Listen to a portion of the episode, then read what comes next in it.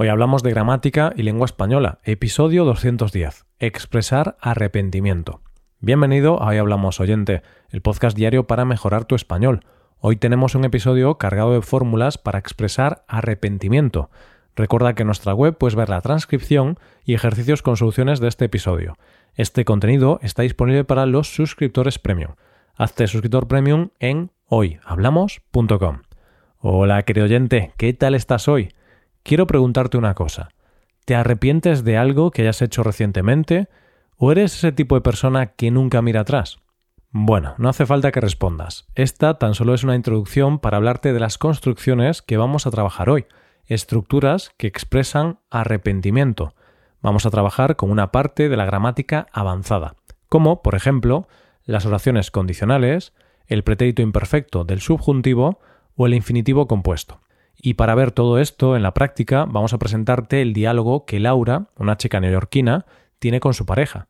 Laura está en Sevilla en pleno agosto, por lo que quizás se arrepienta de algunas cosas. Vamos allá. Empezamos con un verbo que no puede faltar en un episodio en el que se habla del arrepentimiento. Hablamos del verbo pronominal arrepentirse.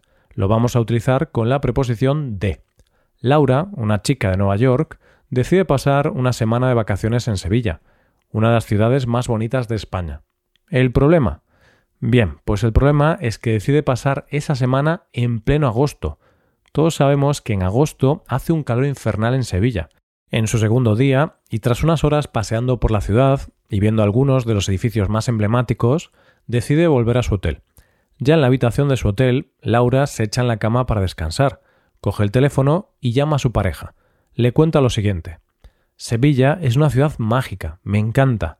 Eso sí, me arrepiento de venir a Sevilla en pleno mes de agosto. La ciudad es hermosa y hay muchas cosas que hacer, pero tengo más calor que un camello con fiebre. Su pareja, pensando que Laura está exagerando, le dice Qué exagerada eres. Seguro que no hace tanto calor como dices. Laura le responde No exagero, te voy a enviar una foto del termómetro callejero de mi barrio y vas a alucinar. ¿Qué calor hace? Me arrepiento de no haber consultado la previsión del tiempo antes del viaje. Como has podido oír, en estos casos hemos empleado tanto el infinitivo simple, me arrepiento de venir a Sevilla en pleno mes de agosto, como el infinitivo compuesto, me arrepiento de no haber consultado la previsión del tiempo antes del viaje. Se emplea el infinitivo compuesto, haber consultado, para expresar una acción del pasado. Pasamos a la segunda construcción del día de hoy. Perdonar en su forma negativa, por ejemplo, no me perdono. Veremos esta construcción tanto con un infinitivo compuesto como con un sintagma nominal. Laura y su pareja siguen hablando por teléfono. Esta le dice a su pareja No me perdono haber olvidado en casa mis sandalias favoritas. Solo tengo unas zapatillas deportivas y tengo los pies hirviendo. Me imagino que pronto me saldrán ampollas. No pasa nada, cariño. Seguro que puedes ir a una zapatería y comprar unas sandalias nuevas. Eso sí, no utilices calcetines con las sandalias. Eso es algo de guiris, le comenta su pareja. Aquí hemos decidido emplear no me perdono seguido del infinitivo compuesto. No me perdono haber olvidado en casa mis sandalias favoritas. Como decía hace tan solo unos segundos, eso se debe a que queremos expresar una acción en el pasado.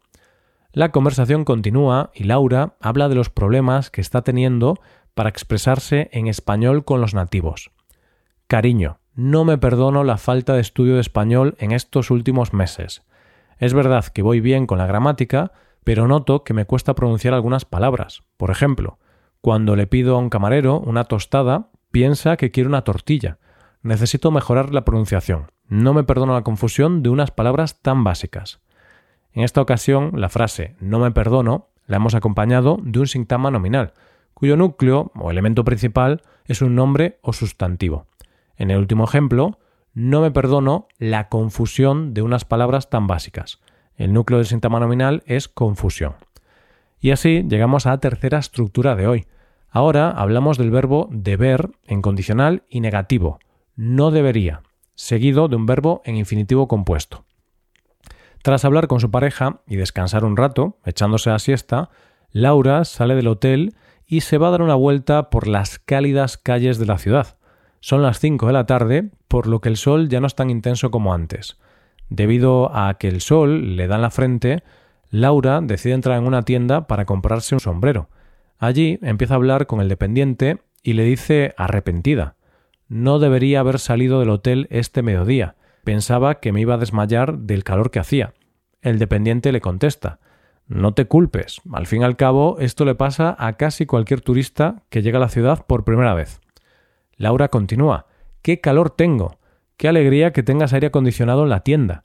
Bueno, mientras elijo el sombrero que voy a comprarme, quiero preguntarte ¿Qué hacéis para sobrevivir a esta temperatura? El señor le dice Bien, pues no salir mucho de casa, beber mucha agua y tomar comida ligera y refrescante. Es muy fácil. Si hablamos de comida, te recomiendo que te tomes algunas sopas frías, como por ejemplo el gazpacho. Es una auténtica bendición. Laura, orgullosa, le contesta En realidad he probado este plato para almorzar. Lo probé ayer. Es muy refrescante, pero no debería haberlo probado, ya que he tenido algunos problemas estomacales debido a que no me sienta bien la cebolla. Como puedes apreciar, estamos empleando el condicional del verbo deber seguido del infinitivo compuesto.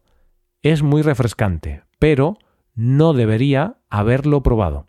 Aquí podemos comentar que también se admite el pretérito imperfecto del indicativo, y el significado va a seguir siendo el mismo. Es posible decir, es muy refrescante, pero no debía haberlo probado. En lugar de decir no debería, podríamos decir no debía.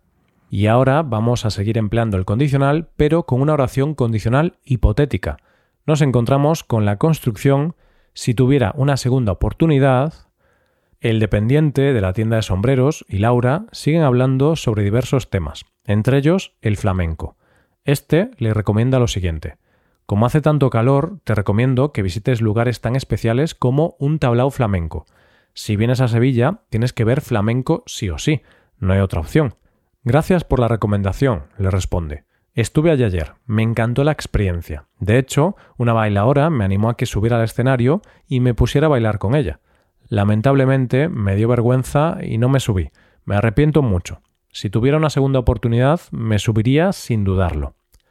En esta construcción tenemos el pretérito imperfecto del subjuntivo, tuviera, y en la segunda cláusula el verbo subir, en modo condicional, subiría. Se trata del llamado segundo condicional, empleado para hablar de situaciones hipotéticas, situaciones que aún podrían suceder. Veamos otro ejemplo con lo siguiente que le dijo Laura al dependiente. En mi infancia y adolescencia tomaba clases de baile. Era buena, bailaba bien, pero decidí dejar de tomar clases porque empecé a tocar el piano. Por desgracia, pronto abandoné este instrumento debido a que tenía los dedos muy cortos. Si tuviera una segunda oportunidad, volvería a tomar clases de baile. Y ya por último llegamos a la quinta construcción del día. Vamos a seguir con el segundo condicional con la frase si pudiera dar marcha atrás. De nuevo, pudiera es el pretérito imperfecto del modo subjuntivo. Después de comprarse el sombrero, Laura volvió al hotel. El recepcionista le dijo Hola, doña Laura, ¿todo bien? ¿Ha disfrutado por las calles de Sevilla? ¿Hay algo que cambiaría de su plan? Esta le respondió Sí, claro, ya sabe usted que estoy enamorada de esta ciudad, es un lugar hermoso, pero si pudiera dar marcha atrás, cambiaría una cosa, me pondría más crema solar. Mire, esta mañana me he quemado la frente y los hombros, parezco una gamba. Y respondiendo a su última pregunta, si pudiera dar marcha atrás, intentaría quejarme menos y disfrutar más de lo que nos ofrece esta ciudad. Me he enamorado del flamenco, la Plaza de España, la Torre del Oro, los museos, la comida. Muy bien, pues espero que siga sacándole provecho a su visita y no se olvide de ponerse mañana el sombrero, le dijo el recepcionista con una sonrisa. Fíjate en que hemos empleado la misma construcción que en el apartado anterior. De nuevo tenemos el pretérito imperfecto del subjuntivo, pudiera, y el verbo de la segunda cláusula en condicional, intentaría. Repito, si pudiera dar marcha atrás, intentaría quejarme menos. Dicho esto, y antes de llegar a la parte final de este episodio, vamos a repetir y revisar las cinco construcciones de hoy empleando algunos ejemplos. Vamos a por ellas. La primera ha sido arrepentirse de. Me arrepiento de venir a Sevilla en pleno mes de agosto. Me arrepiento de no haber consultado la previsión del tiempo antes del viaje. En segundo lugar, no me perdono. No me perdono haber olvidado en casa mis sandalias favoritas. Cariño, no me perdono la falta de estudio de español en estos últimos meses. En tercer lugar, no debería más infinitivo compuesto. No debería haber salido del hotel este mediodía. En realidad he probado este plato para almorzar, lo probé ayer. Es muy refrescante, pero no debería haberlo probado. En cuarto lugar, si tuviera una segunda oportunidad, si tuviera una segunda oportunidad, me subiría sin dudarlo. Si tuviera una segunda oportunidad, volvería a tomar clases de baile. En quinto y último lugar, si pudiera dar marcha atrás. Si pudiera dar marcha atrás, cambiaría una cosa. Me pondría más crema solar. Si pudiera dar marcha atrás, intentaría quejarme menos y disfrutar más de lo que nos ofrece esta ciudad. Ahora tenemos que ir despidiéndonos. No obstante, si no quieres arrepentirte en el futuro, te recomiendo una cosa. te invitamos a que te hagas suscriptor premium. Así podrás ver la transcripción completa y los ejercicios con soluciones de este episodio en nuestra web. Hoyhablamos.com. Si te haces suscriptor, te estaremos eternamente agradecidos. Esto es todo por hoy. Nos vemos mañana con un nuevo episodio sobre noticias. Pasa un buen día. Hasta mañana.